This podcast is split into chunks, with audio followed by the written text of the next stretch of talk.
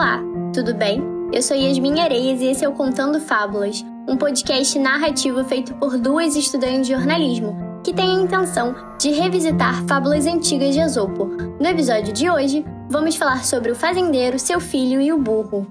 Um fazendeiro e seu filho viajavam para o mercado, levando consigo um burro. Na estrada, encontraram umas moças salientes que riram e zombaram deles. Já viram que bobos, andando a pé, quando deviam montar no burro? O fazendeiro, então, ordenou ao filho: monte no burro, pois não devemos parecer ridículos. O filho assim o fez.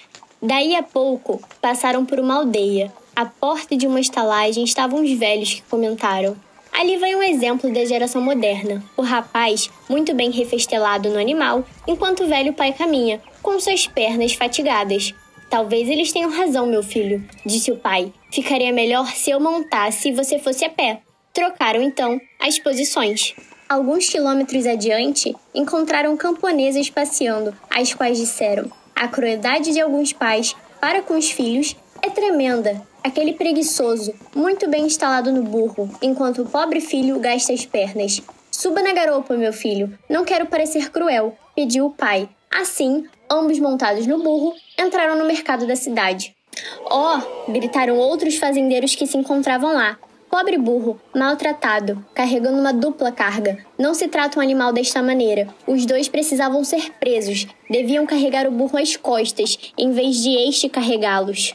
O fazendeiro e o filho saltaram do animal e carregaram-no. Quando atravessaram uma ponte, o burro, que não estava se sentindo confortável, começou a escoiciar com tanta energia que os dois caíram na água.